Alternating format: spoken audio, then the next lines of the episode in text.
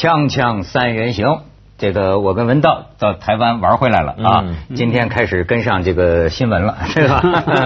哎呀，你们去了好久了嘛，我还特地飞过去找你们。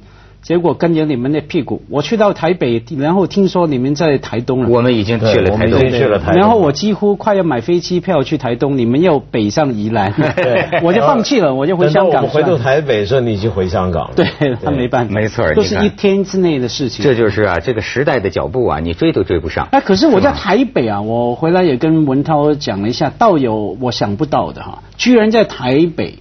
碰到三人行的忠实忠实粉丝啊，哦，因为我要去一个台湾叫 TK 族嘛。这有点不敬，叫台客哈，台客族的吃烤肉的地方。台客不敬，陆客敬吗？啊，陆客陆客有有钱，比较中性。陆陆客是中性，不是骂我们大陆人，敢。那陆客有钱啊，陆客代表钞票啊，TK 代表抽烟喝酒。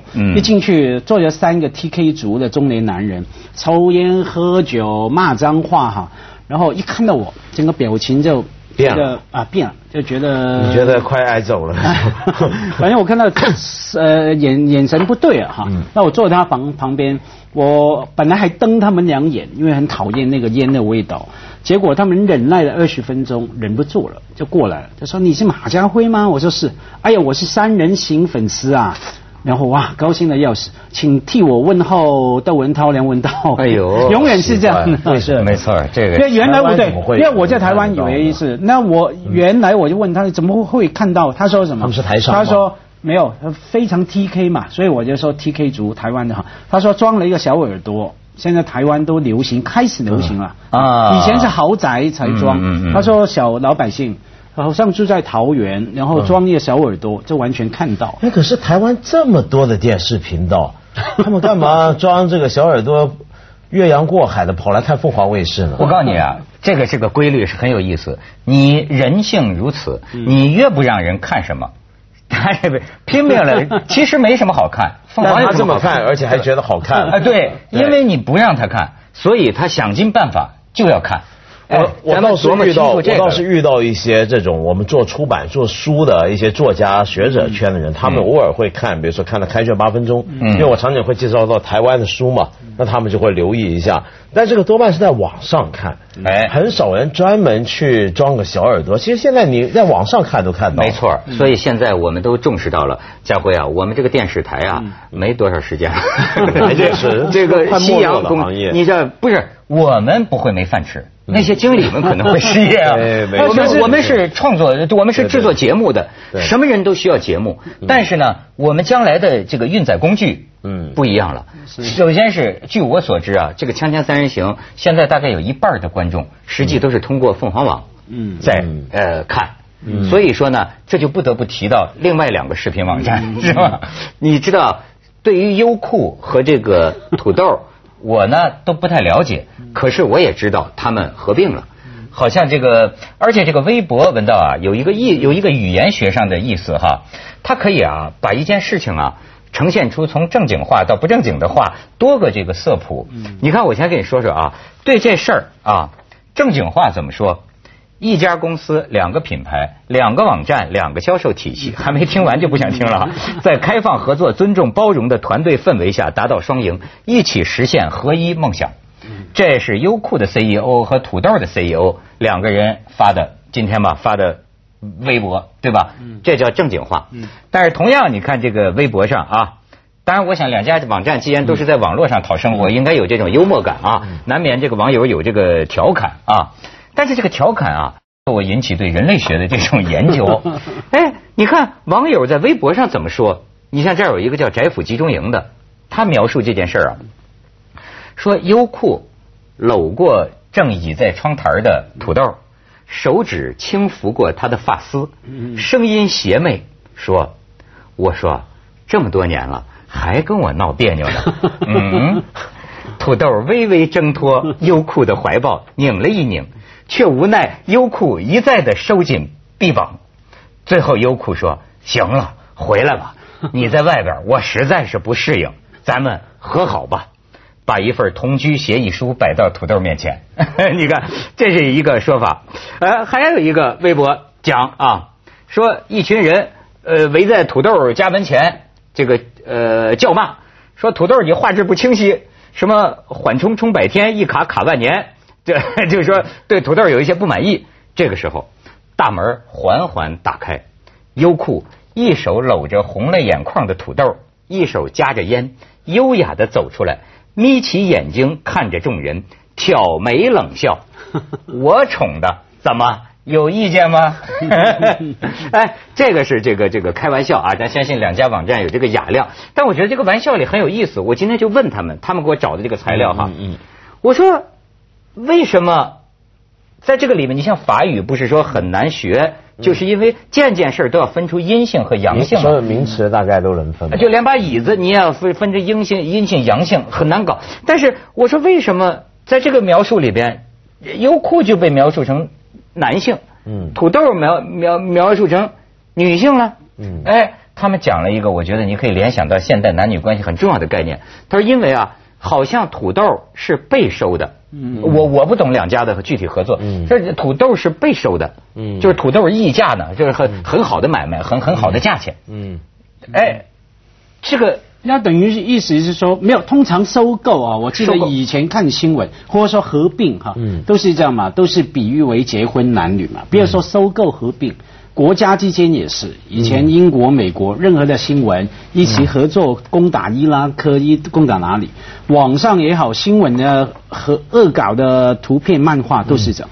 把一边英国，比方说美国画成男人，英国画成女人。嗯。可是，假如英国跟其他国家合作来做一个事情呢，就把英国画成男人，其他国家合成女人。嗯。为什么呢？背后看谁的拳头比较大，谁谁的权力比较大。你说的是，你像我们这次去台北，我你看，就我文道也跟我讲很多外外外语里面有这个阴性阳性，我就觉得你看，我们过去说是喜欢台湾。我也老会说，哎呀，台湾是我永远的情人。你要是作诗的话，哎，你潜意识的觉得她像个女，她像个美丽的女女女女女性。哎，好像大陆，你感觉你就是个强悍的男性吗？嗯，它分阴阳，因为一般是这样的嘛，我们把比较大的、比较壮的、比较胖的都当做雄的，呃，比较强势的。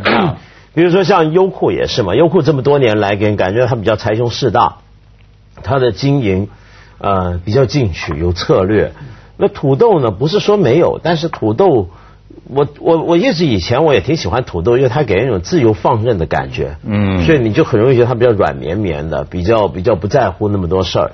嗯。而且卖了好价钱。卖了好价钱。这是。所以你看这个事情，呃，非非常有意思。嗯。你看看这个图片，他们就能显显示出人们就下意识的，你看就会这么来构建。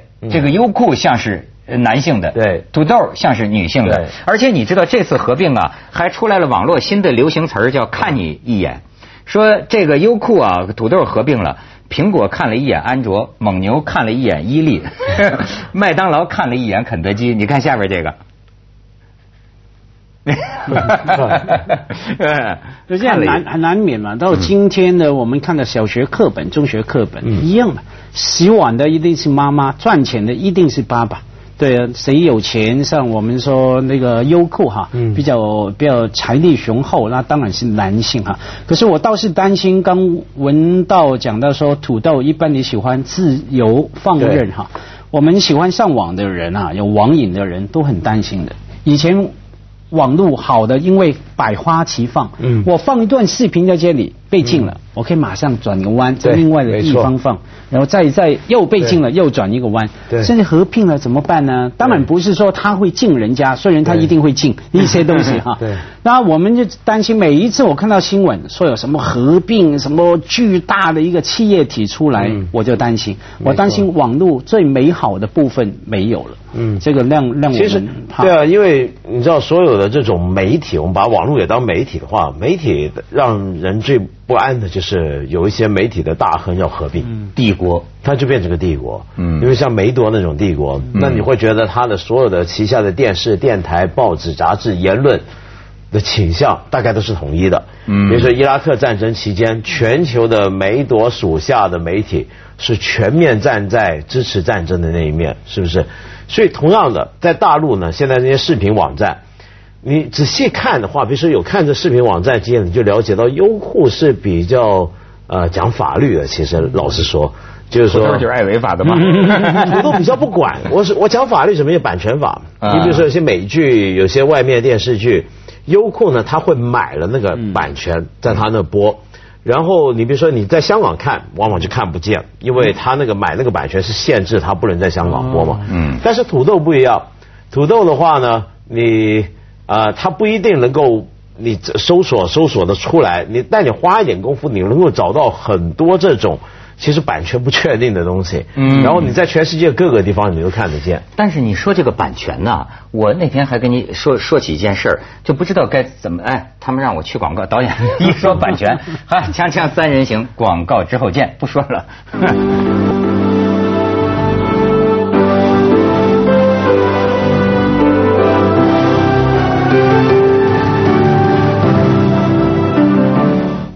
我最近就是觉得，你看，我看电视节目也都在网都在网网上看，而且你即便不在网上看呢，这个网络手段种种的已经到了电视了。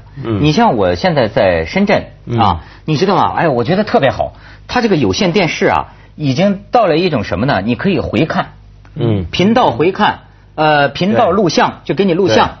呃，然后呢，你拿这个遥控器啊，你一找一个星期之内的，呃，对，比如说国家地理频道 Discovery 这个目录是吧？对，一个星期之内的都保留，你又调回去，对，可以反复的看。嗯，所以你知道我这个做电视的，我就最近想啊，嗯，我经历过这个中国的，就是大陆的吧，嗯，这个广播电视啊，一个。一个变变变变变化的时代。我最早的时候，我们是录音的，嗯，就是那种还是那个那个袋子，这一卷啊，这么录音，拿一个大盘带去播出。到后来呢，我们说要学香港，是吧？就就什么那个时候广东电台珠江经济台，经给什么这经济第一台，就学香港。香港是直播，对，香港直播。所以那个时候呢，我们就觉得啊，直播是最先进的。嗯，就是这个录音时时代就过去了，然后所有的东西都讲究直播为高，为为为为时髦啊。对，一直到现在，咱们那天都说嘛，你这个《锵锵三人行》再提高收视率也很容易，只要他天天改成直播，他肯定比现在强，对吧？但是呢，哎，我现在通过我看这种互动电视啊，嗯，我慢慢的就觉得录播，嗯，呃，最终还是王道。嗯，为什么呢？就当然你你你直播有直播的价值哈，但是你看现在啊，就是说权力越来越在遥控器的手里，嗯，在个人手里，嗯，他实际上是想什么时候看就什么时候看，嗯，那你这句话自主，对，文道这句话没听清楚，倒回去再听一遍，哎，他就非常的这个这个自主，而你要适应他这个自主啊，你明白吗？我必须变成女的，就像咱家刚才就，呃，我必须变成较为呃阴性的，嗯。任他玩弄的，对吧？我就这么玉体被观众玩弄，被观众玩弄。我们变成个玉体横陈啊，或者这个脏体横陈摆在他面前，他们想怎看我们哪儿就看我们哪儿，正着想怎么搞，反正看，想怎么行？不能这样说。倒过来说，对我们被他们玩弄哈，可是我们到底要拿什么被他们玩弄，还是我们决定嘛？我们讲什么不讲什么，他也控制不了。只要我们直播或者录播之后。他才可以随意前后玩弄哈，嗯，这个当然很方便。可是说话说回来，这个我经常担心啊，因为可能我家有小孩，我看他这个十来岁的人的看电影的习惯就跟我不一样，非常没耐性。嗯，我就是因为有遥控器，对不对？有遥控器看电视录像，然后网路看，他根本没耐性。任何看一个经典片哈。我们去电影院看，我觉得有时候啊，他就觉得很不耐烦。有时候我偷偷看他。看我女儿，看到他一边坐着一边手指好像不自觉的按着遥控器，这样这样转着遥控器这样转。我跟你女儿可以一块过，不是你也是这样。不是，我现在因为老弄这个，我现在看电视的时候，我老是一到我闻到那句话过去，我没听清，我就 你就回放，觉得觉得回放，对我我想回放。不是，我想先讲这个直播的问题啊。其实直播肯定永远还会存在，是因为这个是跟新闻有关的事情，对不对？比如说。你如果奥运开幕式，我想大部分人都想看直播。对。而奥运开幕式完了之后，没有人想回头看。球赛也是，对不对？对。你比如说，你看林书豪连输几场了，你得看直播。你都还是晚上才知道他输了球，你就不想再看回播回放了。嗯嗯。所以他肯定是跟某些节目性质相关。我觉得当年做电台啊，那么讲究直播才是王道的理由啊，主要考虑的不是听众或观众的习惯，而是节目制作人。嗯。比如说我在做电台的时候，我们都当过台长嘛。对，我们都很强调尽量直播。为什么？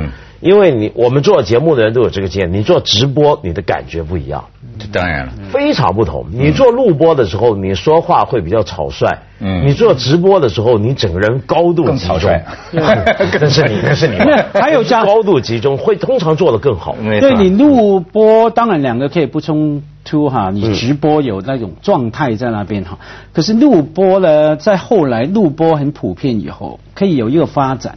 像我们现在买一些很高品质、档次比较高的光碟，可以什么？你听到有人来评论，你是可以看到的。比方说，你现在去买原装的《哈利波特》啊，那个光碟，那个导演评论，对导演，还有他找一群最核心的《哈利波特》的粉丝在那边讲，哎，这一幕。不应该怎么拍？你看穿穿崩了，还有这一幕他演的怎么样？他跟原著有什么不一样哈？那我们可以想象哈，假如我们这个东西，这个东西这是你的东西啊，三人行啊？你的东西不要 指着下边。假如你的东西以后哈，弄成这样高档的《锵锵三人行》的录的光碟，然后每一集都有旁边有窦文涛、有梁文道在那边点评的。你看讲这句话的时候，各位注意啊。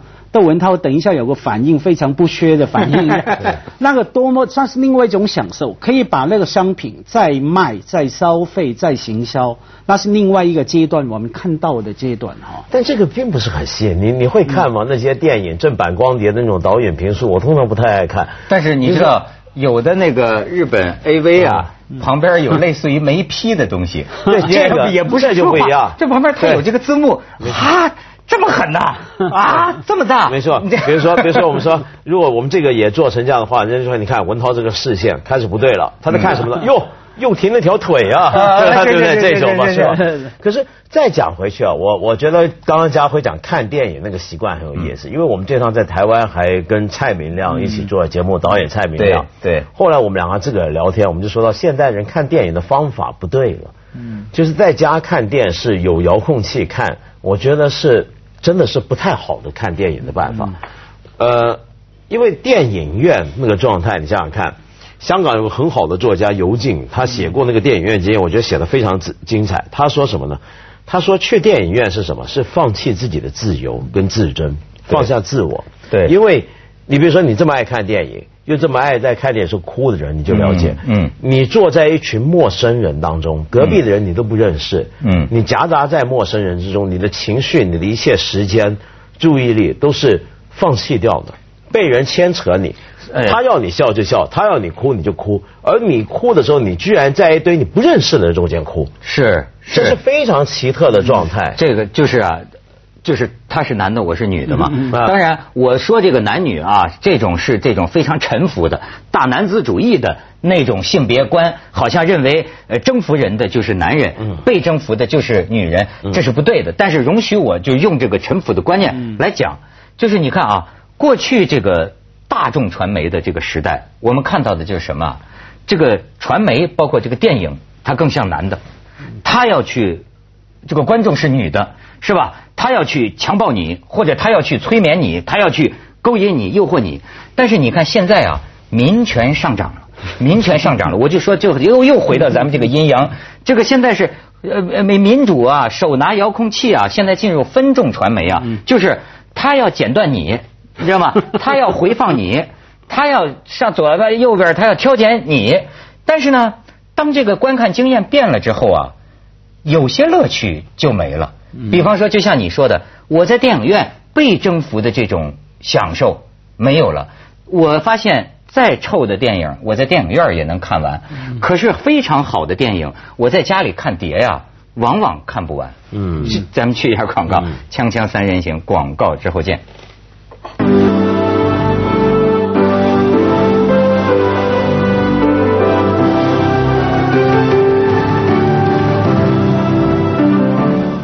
这个家辉也是阴阳家嘛，是吧？对阴阳也有高论。那因为我刚听得非常兴奋啊，什么征服被征服，可是我联想到我做人比较悲观，马上联想到。不管你征服还是被征服，还得先付钱买票哈，还要付钱给导演。可是说回来看电影的乐趣，没错，你在家里你说再好的片也不如往往看不完。其中有一个道理哈，跟文道说刚那个朋友尤静哈，他的文章是雷同的。那有一个电影理论。那个电影理论叫做机器论啊，电影像个机器，什么机器呢？造梦的机器，你去做梦，OK？怎么说呢？你跟看电影跟做梦的过程是很像的。嗯，你进去一个黑暗的地方，对，然后就像你说的，放弃你的自由，你坐在椅子上面，本来不应该动的，身体不动，跟睡觉一样，对，啊。然后呢，那个光还有一个很重要，它光从后面打过来，打在前面，好像我们做梦哈，有个影像在我们眼睛、大脑。皮质这样出现哈，嗯，完全那个感觉你投入那个梦境，这完全是催眠师布置医疗室的情况，没错，没错，没错。所以呢，这个才是电影，有时候再烂的电影都能够让我们投入的，我们完全投入了那个那个影像，所以也是才说有人讲电话我们那么讨厌，他提醒了我们，我们是在做梦，把我们吵醒，因为做梦的人不知道自己在做梦。接着下来为您播出《西安楼冠文明启示录》。